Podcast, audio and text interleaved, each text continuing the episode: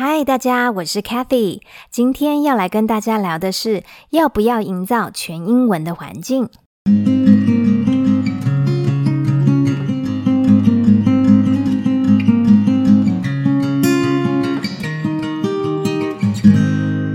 很多家长会问我，是不是要在家打造一个全英文的环境，搭配双语幼稚园、双语国小等等，这样才能确保孩子的英文很到地，以后英文才可以成为很有用的一个工具来帮助他？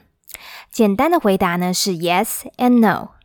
从我一路从零岁教到四五十岁的人的英文这二十几年来哦，我深深觉得啊，就算是打造了全英文的环境，孩子英文好不好，跟孩子的心态和努力有绝对的关系，而不是只有环境。当然，环境会塑造一些心态。比如说，在全英文的环境里啊，他对英文就不会很陌生，比较不会惧怕，当然会比较能够亲近和使用英文。但是如果在全英文的环境中过度强调英文的绝对重要性，又可能会扼杀了孩子对这个语言的喜爱或是适应。所以呢，其实我比较喜欢建议爸妈把英文和中文很自然的交错在生活中使用，而不是特别把英文独立出来。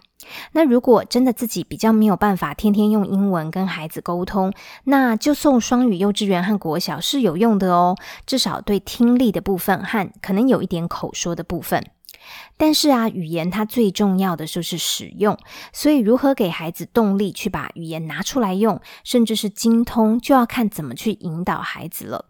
基于这样的原则啊，其实我自己在家里头的确尽量都是用英文跟儿子聊天，让他在学校跟其他的家人相处的时候用中文或台语。然后啊，我的确大量的选购英文绘本、英文书，然后呢，跟孩子是用英文说故事的，然后用英文去聊是非的，然后也很鼓励他用英文来书写记录一些小东西，哪怕只是每天这样子一点一滴的累积。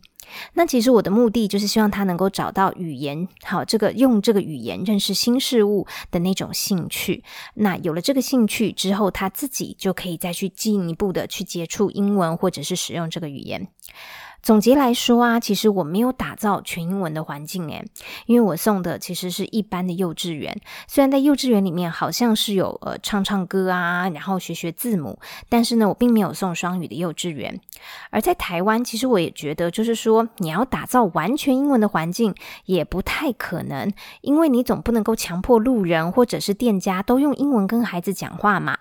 所以，如果真的大家那么在意的话，还不如趁孩子小的时候，大概是十岁、九岁之前啊，直接带他到国外，就英语系的国家去生活个一年两年，这样其实就会很彻底的哦，让小孩子浸泡在那个环境，然后完全学好英文的口说跟听力哦。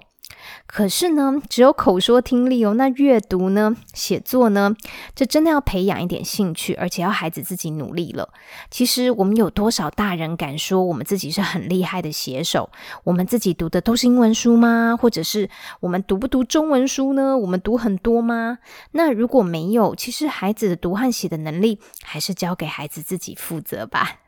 但是英文绘本啊，读本真的很好，真的很重要。如果孩子一直都有在接触啊，绝对很难变坏，或者说完全排斥英文。这也就是为什么我总是很希望能够分享更多的英文故事给大家。好的故事可以改变人的一生哦，真的哦。好，与大家简单的分享喽。开启说故事，我们下次见喽，拜拜。